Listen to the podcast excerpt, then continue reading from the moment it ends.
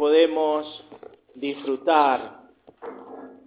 Permítanme invitarles a que busquen en sus Biblias, en el libro de los jueces,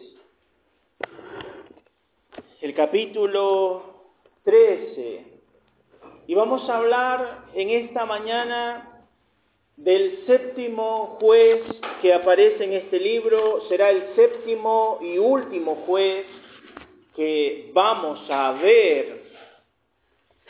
Es un personaje verdaderamente enigmático, sorprendente. Escuchaba hace unos días a un judío hablar de este personaje y él decía, yo no entiendo por qué aparece en el relato bíblico la historia de Sansón. Es uno de los jueces que jamás he comprendido, no tiene nada para mí, no hay nada en que lo quiera imitar, decía él. Me llamó mucho la atención y creo que muchos no han entendido por qué aparece el relato de Sansón en la Biblia. Tal vez algunos recuerdan de Sansón su desliz con Dalila, que ha quedado grabado en la memoria de muchos. Sin embargo, cuando uno lee la carta a los hebreos, en el capítulo 11, versículo 32, el autor de la carta a los hebreos dice, porque me faltaría el tiempo hablando de Débora, de Barak, de Sansón, de Jefté, de Samuel, de David y de todos los profetas. Es decir, el autor bíblico, y entendamos que cuando decimos el autor bíblico, Dios mismo puso en ese solo versículo a todos los profetas del Antiguo Testamento, al importantísimo rey David, al más grande profeta y juez de la historia como Samuel, lo puso a la par de Sansón como uno más, como un gran hombre de fe. Así que creo que tiene mucho para decirnos y enseñarnos. Sansón es conocido como un hombre de gran fortaleza física. Algunos creen que él es el Hércules de la Biblia. Sin embargo, Sansón es mucho más que el Hércules de la Biblia. Pero a pesar de su gran fortaleza física, que es impresionante y lo veremos en algunos mensajes que compartiré, era un hombre de gran debilidad moral. Y yo creo que justamente el relato bíblico aparece para mostrarnos que a pesar de tener grandes fortalezas, podemos tener grandes debilidades con las cuales tenemos que luchar. A todo el mundo nos gusta exhibir fortalezas. Nos gusta exhibir lo bueno que somos para algo. La gran mayoría pretende esconder sus debilidades. Las debilidades son algo que nadie quiere que sea visto. Pocos desean confesar sus debilidades. Tal vez el temor es a que los juzguen, a que los condenen, a que alguien opine mal de sus puntos débiles. Pero permítame decirle una verdad en la iglesia. Y la verdad en la iglesia es que todos, todos tenemos puntos débiles. El que crea que no los tiene se engaña a sí mismo. Todos tenemos puntos débiles y todos estamos llamados a reconocerlos y a ayudarnos a sobrellevar las debilidades mutuamente. Permítanme en este sermón, porque debo decir, la historia de Sansón abarca cuatro capítulos de la Biblia. Así que no puedo abordar toda la historia de Sansón en un solo mensaje. Un solo, un solo sermón lo utilizaré para hablar de la debilidad de Sansón. Su debilidad eran las mujeres. Era un mujeriego de sus días. Y la Biblia no lo esconde lo pone a colores y en pantalla gigante para que lo veamos y aprendamos de sus errores. Un sermón más hablaré de la guerra de Sansón, porque Sansón fue un hombre diferente a todos los jueces. Como ustedes han venido viendo, el pueblo de Israel pecaba, pedían perdón y Dios levantaba un libertador. Y este libertador comandaba un gran ejército para ir a derrotar al enemigo. Sin embargo, Sansón no tuvo ejército Sansón era el ejército. Él peleó solo contra los enemigos de Dios. Pero en esta mañana quiero introducir la historia de Sansón tal como lo introduce el texto bíblico en el capítulo 13 de jueces, hablando del nacimiento de este nuevo libertador. Habiendo dicho todo esto, permítanme en primer lugar comentarles y mostrarles el contexto del nacimiento de Sansón. Jueces capítulo 13, versículo 1 dice la Biblia así. Los hijos de Israel volvieron a hacer lo malo ante los ojos de Jehová, y Jehová los entregó en manos de los filisteos por cuarenta años. A usted le tiene que ya sonar, después de tantos sermones que venimos viendo el libro de jueces, esta declaración. Y volvieron a hacer lo malo. Es una constante. Mientras tienen un libertador, ellos hacen lo bueno, se arrepienten, Dios los usa, los perdona. Se muere el libertador, vuelven a hacer lo malo. Con la muerte de Jefté, que es el último que vimos, el pueblo ha vuelto a hacer lo malo y el texto nos dice que el Señor mismo los entregó en manos de otros enemigos, en este caso los filisteos, y estuvieron bajo el poder de los filisteos por 40 años. Recordarán que cuando el enemigo anterior se levanta, era un enemigo combinado, por el este venían los amonitas y por el oeste los filisteos, de tal manera que Israel estaba en el medio. Y la batalla de Jefté hace huir a los amonitas y los hace tener gran victoria, pero los filisteos se quedan ahí. Y aunque en el periodo de Jefté hubo paz entre los filisteos y el pueblo de Israel, ahora los filisteos han empezado a tomar protagonismo y han llegado a dominar al pueblo de Israel de una manera que verdaderamente es importante que fijemos el obrar de los filisteos, porque yo creo que hoy el enemigo está usando la misma estrategia. ¿Recuerdan cómo hacían los madianitas? Los madianitas venían como langostas y se comían todo. Los amonitas venían con sus ejércitos y comían y destruían.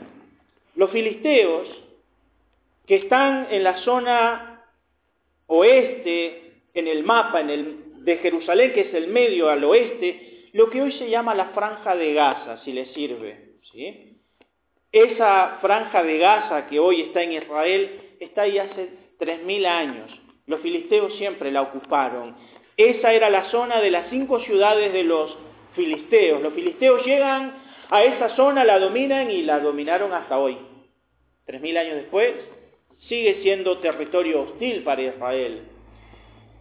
Pero los filisteos tenían una característica, ellos habían aprendido a trabajar bien el hierro, eran herreros hábiles, y eran tan hábiles que empezaron a forjar armas de hierro, cosa que los otros no habían dominado, y empezaron a hacer un trabajo sigiloso de ir quitando de Israel todo hombre que quisiera aprender el oficio de herrero.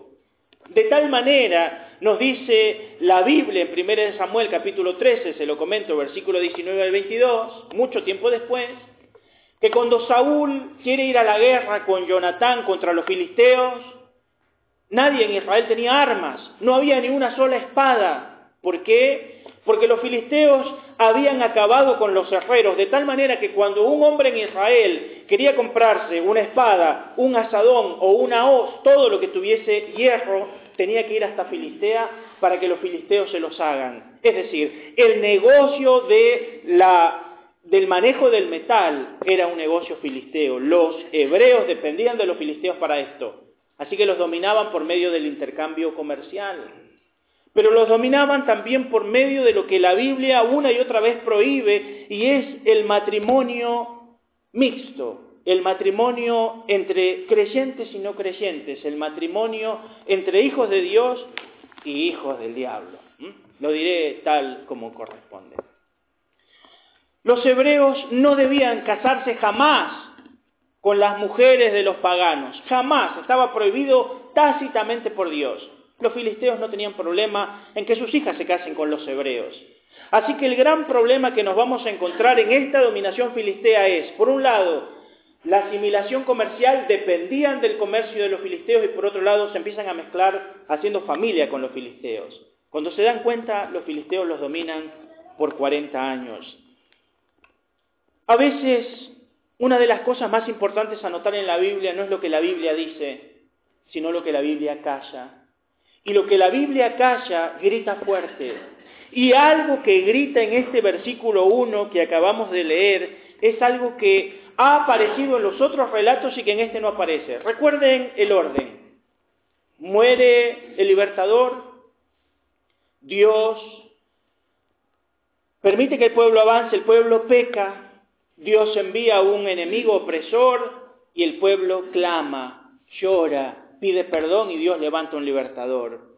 Pero el pasaje dice que el pueblo hizo lo malo ante los ojos de Jehová, Jehová los entregó en manos de los filisteos por 40 años y no hay clamor. No hay lloro, y, vamos a leer todo este capítulo, no hay por ningún lugar arrepentimiento ni pedidos del Señor de ayuda. Están bajo la opresión del enemigo 40 años, pero ellos no lo notan o no les molesta, literalmente se han acostumbrado a vivir con los filisteos dominándolos. Dios es el que toma la iniciativa para levantar un libertador y aquí es donde yo hago mi primera reflexión. ¿Cuántas veces nos pasa lo mismo que al pueblo de Israel en este punto? A veces la pasamos mal como consecuencia de nuestras acciones y nos arrepentimos y clamamos a Dios y Dios nos perdona. Pero también pasa lo que le pasa aquí al pueblo de Israel. Está pecando, está bajo presión y ellos están felices de la vida. No quieren pedir perdón, no hay problema, se sienten cómodos, es más, sienten que les está yendo bien en la vida que están prosperando, que por fin están pudiendo tener buenas relaciones con sus amigos o enemigos, los filisteos, con los cuales se casan y conviven y les va bien, o pueden trabajar con ellos y servirse de ellos y dicen, bueno, nos dominan, pero no nos dominan tan mal, no son como otros, no nos vienen a robar la cosecha, no nos vienen a matar, simplemente nos dominan de una manera amistosa. Así que no estamos tan mal. Y nadie está clamando. El gran problema de muchos creyentes es este, que cuando parece que todo les va bien, no hay necesidad de clamar. Parece que todo va bien. Pastor, a mí me va bien en el trabajo, me va bien en la salud. Tengo amigos con los que comparto alguna actividad, algún fin de semana. La vida me sonríe. Y uno que conoce la vida se da cuenta que van perdiendo gota a gota su espiritualidad han empezado a hacer alianzas y su comportamiento empieza a demostrar que en vez de ser de bendición, están dejando de serlo y uno empieza a intentar llamar la atención, pero no hay arrepentimiento. Así que este es el contexto literalmente con el que los filisteos están dominando al pueblo de Israel. Sin embargo, Dios es un Dios de misericordia. Y es Él el que va a tomar la iniciativa para anunciar el nacimiento de este libertador. Permítanme leer versículos 2 al 5. Y había un hombre de Sora y de la tribu de Dan, el cual se llamaba Manoa, y su mujer era estéril y nunca había tenido hijos. A esta mujer se le apareció el ángel de Jehová y le dijo, He aquí, tú eres estéril y nunca has tenido hijos, pero concebirás y darás a luz un hijo. A esta mujer estéril le llega el anuncio sobrenatural de su maternidad, al igual que había pasado con Sara, con Ana, con Elizabeth y con María. El anuncio del nacimiento de este niño llega por medio de ángeles. Ustedes habrán notado en su lectura bíblica que cada vez que a una mujer estéril se le anunciaba por medio de ángeles que iba a tener un hijo, ese niño iba a ser alguien especial. Pasó así con Juan el Bautista. Pasó así con el caso de Isaac. Pero permítame decir que aquí hay mucho más. Porque a diferencia de los otros relatos de los jueces, los libertadores aparecían siendo ya personas adultas, grandes. Débora era una mujer adulta. Gedeón era un hombre adulto. Otoniel era un hombre adulto. Sin embargo, este libertador va a ser anunciado aún desde antes de su concepción. Y el mensaje no viene por mano de cualquier mensajero, que ya enviar un ángel era algo sobrenatural. Pero permítame decir que quien viene a traer el anuncio de esta liberación futura es el mismo Señor Jesús. Dice el texto que se le apareció el ángel de Jehová y usted ya debe saber que esta es la forma en que se llama Jesús en el Antiguo Testamento. Es una aparición antes de su encarnación en Belén. Jesús mismo viene a anunciarle a Manoa y a su esposa estéril que ellos iban a ser padres del futuro libertador de Israel. Dios no ha mezquinado nada aquí. No ha enviado un profeta no ha enviado un ángel cualquiera, le ha dicho a su mismo hijo, ve tú a llevar el mensaje del nacimiento de este futuro libertador de Israel a este pueblo que ni siquiera está clamando por libertad. Obviamente, Manoa y su mujer eran gente consagrada a Dios. Por eso recibieron la visita del mismo Jesús. Eran gente consagrada en medio de un pueblo que había hecho lo malo, sin embargo era una situación triste. No tenían hijos. Su mujer era estéril. Pasaban los años. Había una imposibilidad física de paternidad, pero Dios utiliza a este hombre y a esta mujer, limitados en fuerza y capacidad física para ser padres, para enviar el libertador. Es interesante notar que este mensaje de este libertador viene con demandas que van a ser reiteradas en la vida de Sansón. Permítanme volver a leer versículo 4 en adelante. Ahora pues le dice el Señor a la mujer, no bebas vino ni sidra, ni comas cosa inmunda, pues he aquí que concebirás y darás a luz un hijo y navaja no pasará sobre su cabeza, porque el niño será nazareo a Dios desde su nacimiento, y él comenzará a salvar a Israel de mano de los filisteos. El ángel le dice, mira, vas a ser madre del futuro libertador, pero hay demandas que tienes que cumplir, porque este niño va a ser nazareo a Dios. Y la palabra nazareo no es que iban a nacer en Nazaret porque eran de la tribu de Dan, Nazareo viene de un término hebreo que es el término nasir. Nasir significa apartado, separado, consagrado a Dios. El ángel le dice literalmente, mujer, mira, este niño desde que nazca hasta que muera va a ser un hombre consagrado para Dios. Este es el propósito por el cual ustedes van a ser padres, van a tener un hombre consagrado para Dios de por vida. Pero el cuidado sobre este niño empieza ya mismo. Y la familia de Sansón es parte de la santidad de ese niño. El ángel le dice, mujer, tú te vas a tener que abstener de vino y de sidra y no puedes comer nada inmundo, porque ese niño que se nutre de ti tiene que ser santo aún desde el vientre. Y esto es maravilloso para mí. Podría hablar un sermón de solamente esto, de la hermosa bendición que tienen las madres, aún desde el vientre de su madre, para bendecir a sus hijos. Esta mujer tenía que vivir en santidad y en consagración para que su hijo desde el vientre también viviese en santidad y consagración. El niño iba a ser nazareo. Las características de este voto se nos dicen en este versículo 5. El niño no podía cortarse el cabello porque iba a ser nazareo desde su nacimiento. Permítanme leer el pasaje que aparece en Números capítulo 6, versículo 1 al 8, donde se nos detalla cómo era el voto del nazareo y algunas características que tenía. Leo, número 6, versículo 1 en adelante.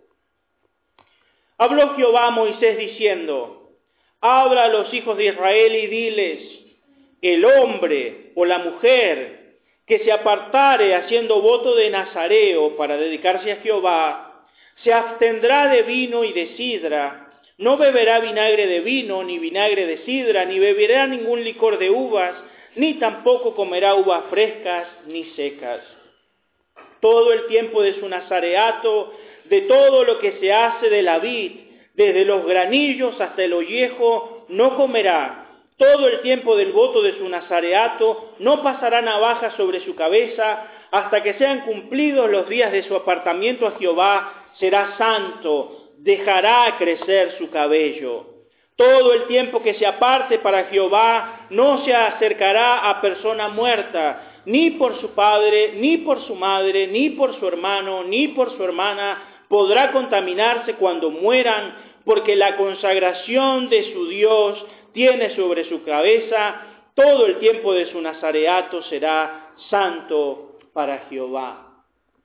Hay algo que tiene que quedar claro en esta lectura.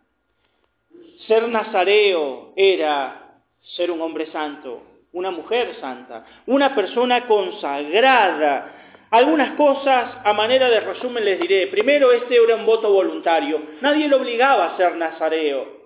Uno decidía hacer el voto, decía, me voy a consagrar al Señor por tanto tiempo, y hacía el voto, y desde ese momento se apartaba para vivir en santidad para el Señor. Es lo que muchos hoy de alguna u otra manera hacen cuando practican el tiempo de ayuno y oración. Se abstienen de alimentos, se apartan de algunas cosas para buscar la voluntad de Dios sobre su vida. Así que esto era un voto temporal.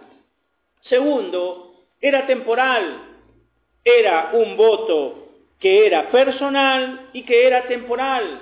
Nadie lo obligaba y no era normalmente de por vida, era por un tiempo. Uno decía, tanto tiempo voy a ser nazareo, no voy a beber vino, ni sidra, ni me voy a cortar el cabello por dos años. Pasados los dos años uno podía volver a comer, beber y cortarse el cabello si quería. Así que era temporal. En tercer lugar, era público y era visible.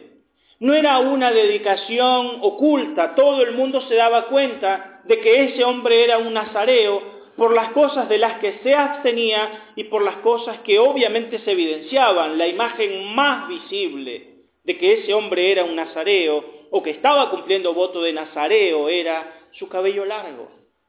No se lo tenía que cortar, no se lo cortaba todo el tiempo de su nazareato. Esto, aunque a muchos nos agrada, no siempre es tan sencillo de manejar Recuerden la historia de Absalón, el hijo de David, que tenía una cabellera larga y hermosa, pero cabalgando en esa eh, en una ocasión huyendo de su padre, pasando por una enredadera, quedó colgado de su cabello sobre la enredadera y no había manera de desatarse, y eso fue lo que le causó que muriera, porque lo atraparon ahí colgado entre el cielo y la tierra, dice el texto, de su larga cabellera. Y los que tenemos el cabello algo largo sabemos que a veces es complicado dominarlo. Por último, este voto demandaba separación, demandaba que este hombre ni siquiera pudiese estar en el entierro, el velatorio de su padre o su madre. No podía contaminarse con muertos. Es más, si un muerto o alguien moría súbitamente delante de él, él perdía el tiempo de su nazareato, tenía que ir, consagrarse nuevamente delante del Señor y tenía literalmente que raparse y volver a empezar de nuevo.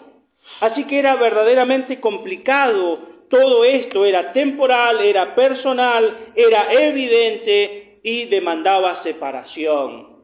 Sansón, a diferencia de todos los nazareos, no eligió serlo. A él se le impone Dios dice, Él va a ser nazareo desde el vientre de su madre. Esto es verdaderamente interesante en la lectura de la escritura. Los padres no tienen mucha idea cómo hacer. Manoa parece no saber cómo hacer. Leamos versículos 6 en adelante. Y la mujer vino y se lo contó a su marido diciendo, un varón de Dios vino a mí cuyo aspecto era como el aspecto de un ángel de Dios, temible en gran manera, y no le pregunté de dónde ni quién era, ni tampoco él me dijo su nombre. Y me dijo, he aquí tú concebirás y darás a luz un hijo, por tanto ahora no bebas vino ni sidra, ni comas cosa inmunda, porque este niño será nazareo a Dios desde su nacimiento hasta el día de su muerte. Entonces oró Manoa a Jehová y dijo, ah, Señor mío, yo te ruego que aquel varón de Dios que enviaste vuelva ahora a venir a nosotros y nos enseñe lo que hayamos de hacer con el niño que ha de nacer. Y Dios oyó la voz de Manoa y el ángel de Dios volvió otra vez a la mujer, estando ella en el campo, mas su marido Manoa no estaba con ella. Y la mujer corrió prontamente a avisarle a su marido diciéndole, mira, que se me ha aparecido aquel varón que vino a mí el otro día. Y se levantó Manoa y siguió a su mujer y vino al varón y le dijo, ¿eres tú aquel varón que hablaste a la mujer? Y él dijo, yo soy. Entonces Manoa dijo, cuando tus palabras se cumplan, ¿cómo debe ser la manera de vivir del niño? ¿Y qué debemos hacer con él? Y el ángel de Jehová respondió a Manoa, la mujer se guardará de las cosas que yo le dije, no tomará nada que proceda de la vid, no beberá vino ni sidra, y no comerá cosa inmunda, guardará todo lo que le mandé. Permítanme darles un detalle significativo si uno mira el mapa. La tierra de Dam está al oeste de Jerusalén.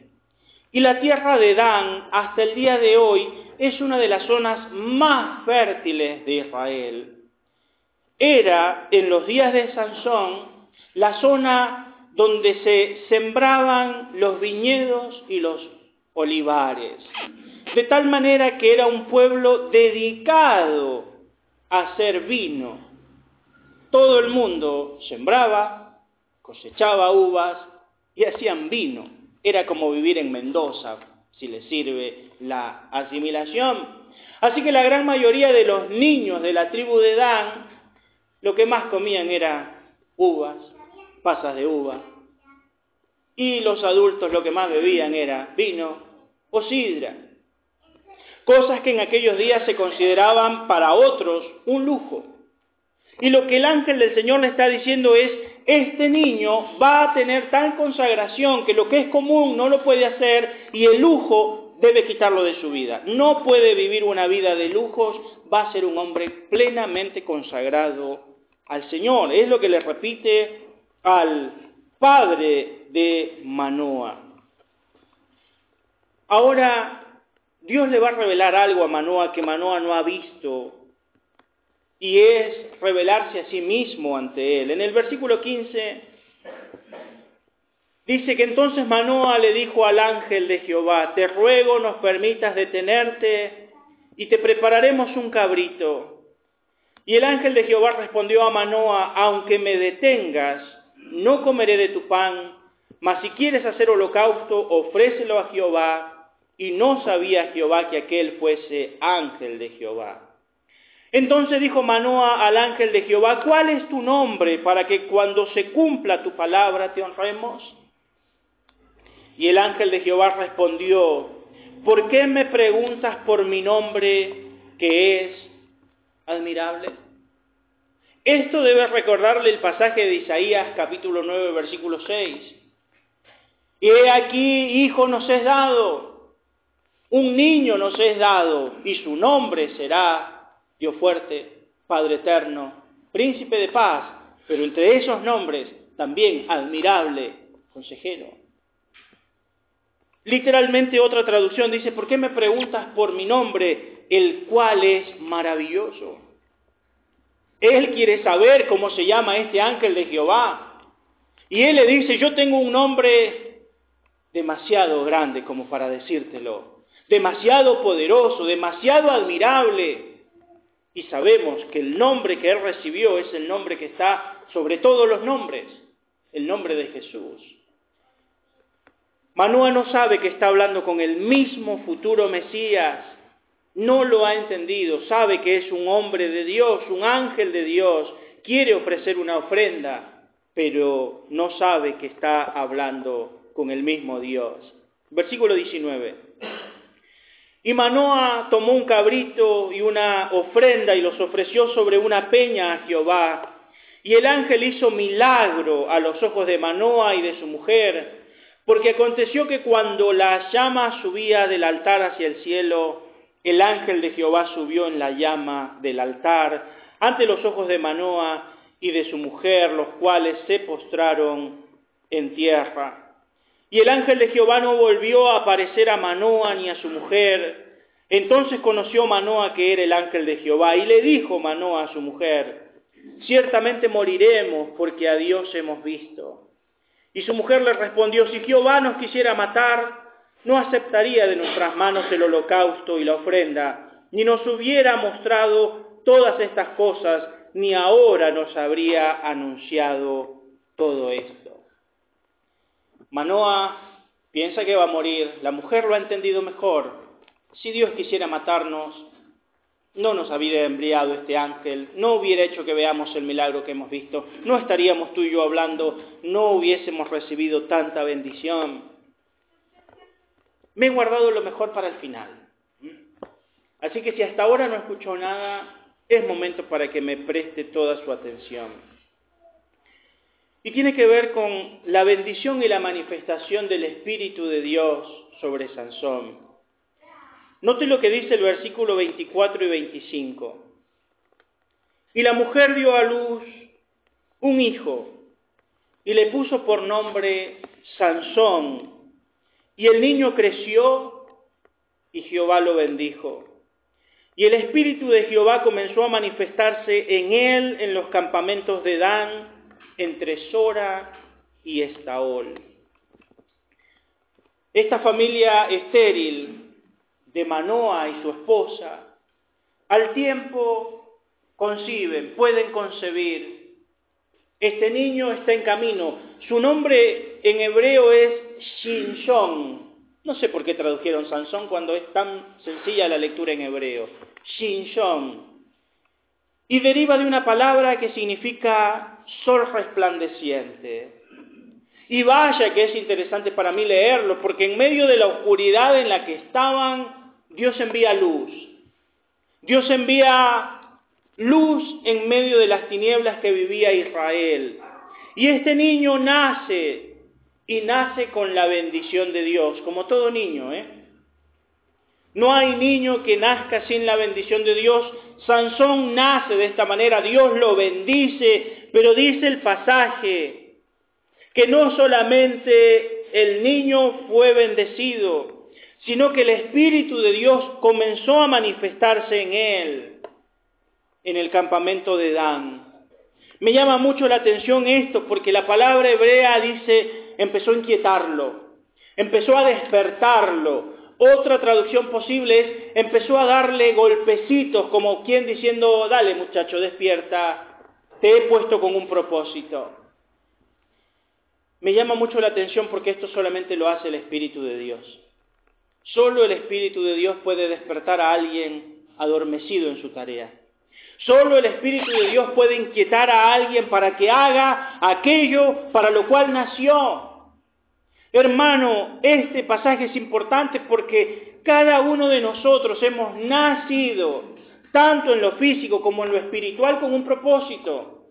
Dios nos hizo nacer de nuevo para buenas obras, preparadas de antemano para que nosotros anduviésemos en ellas. Y no hay manera de que usted despierte a esa realidad al menos de que el Espíritu del Señor empiece a despertarlo, empiece a manifestarse, empiece a inquietarlo a usted.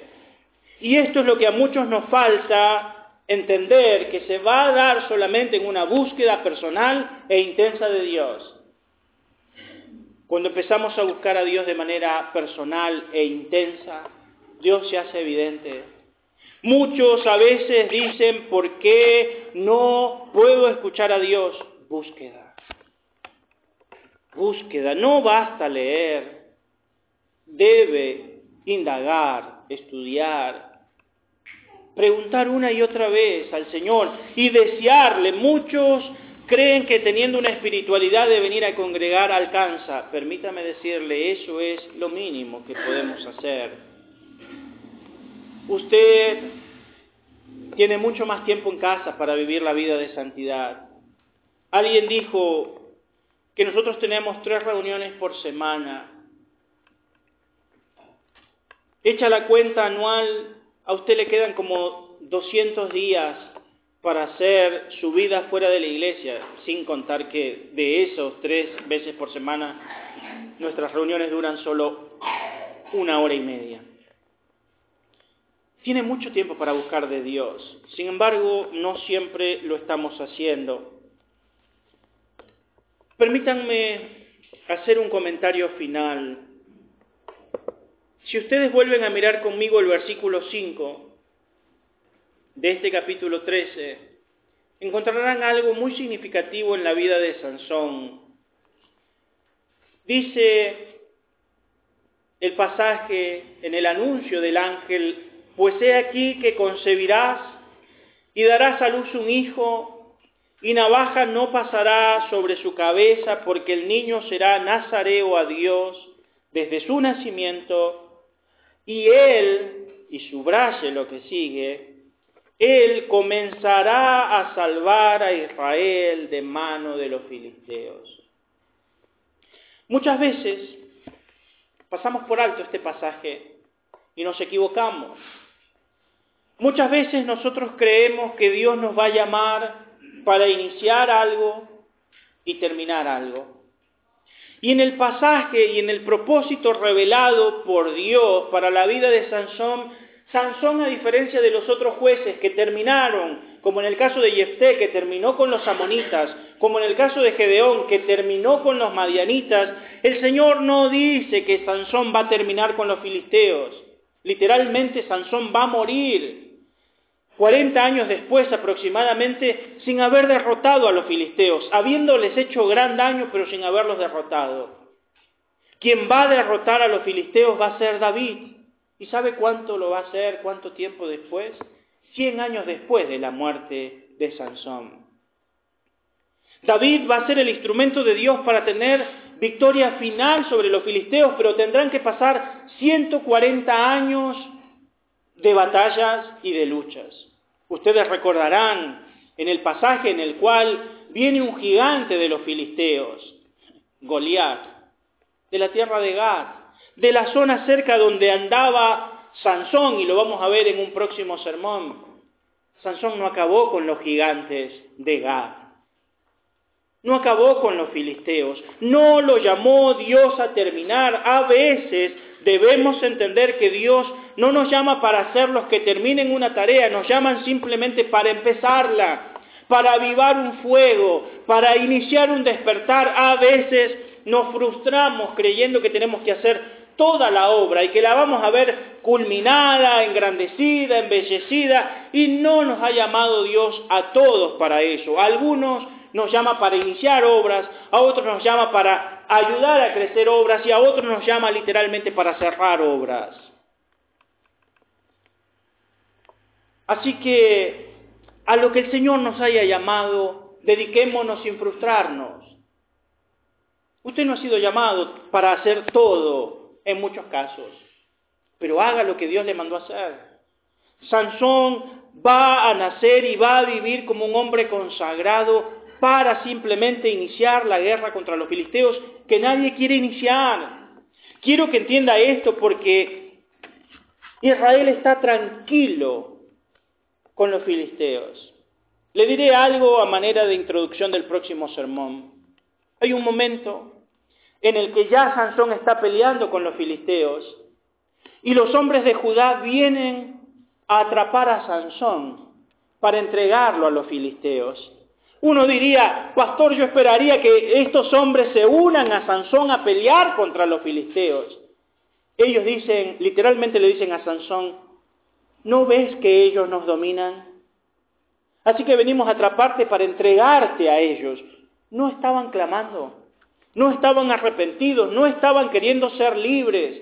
Pero si nadie quería ser libre, si nadie quería pelear con los filisteos, si nadie iba a hacer el ejército, con la ayuda, con la gracia y con la fuerza sobrenatural de Dios, Él pelearía solo la batalla. Quiero cerrar diciéndole esto mismo, hermano. Si usted está esperando que todo el mundo se una a la tarea que Dios le ha enviado a hacer, se va a desanimar.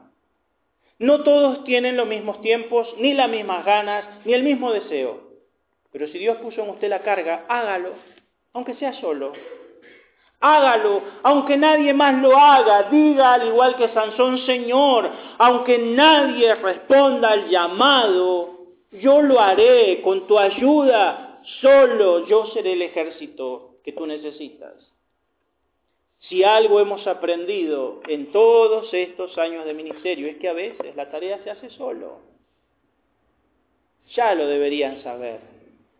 Así que yo no sé a qué lo haya llamado el Señor, pero sé que lo llamó a algo.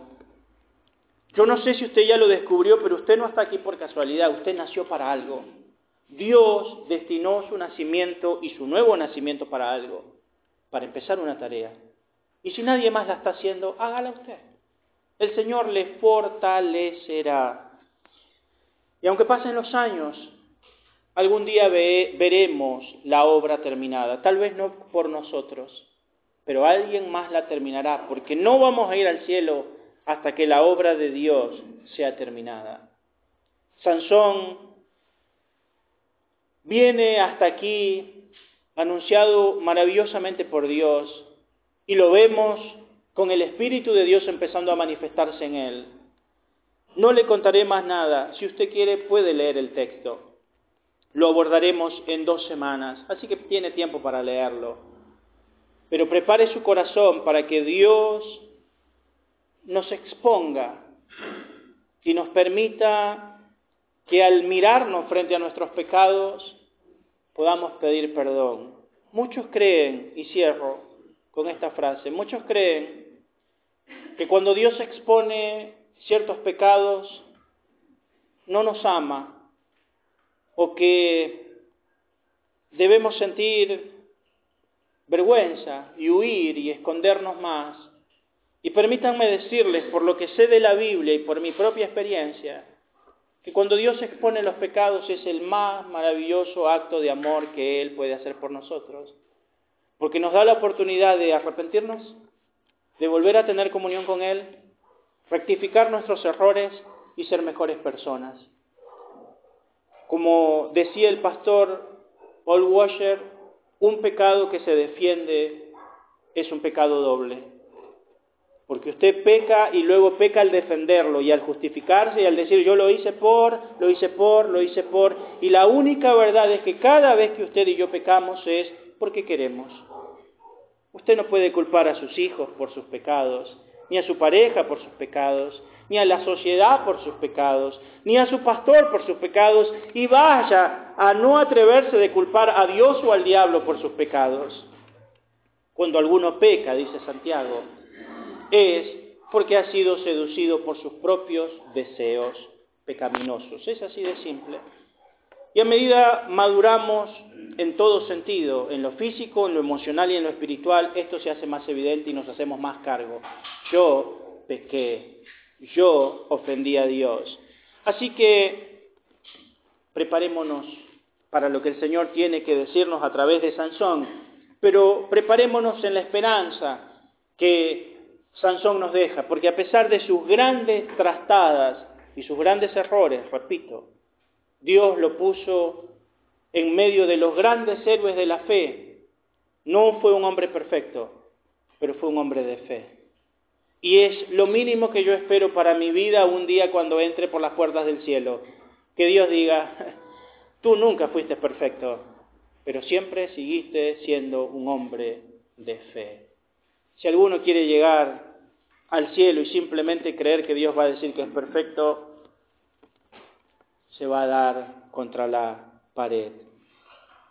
Oremos y pidamos la bendición del Señor.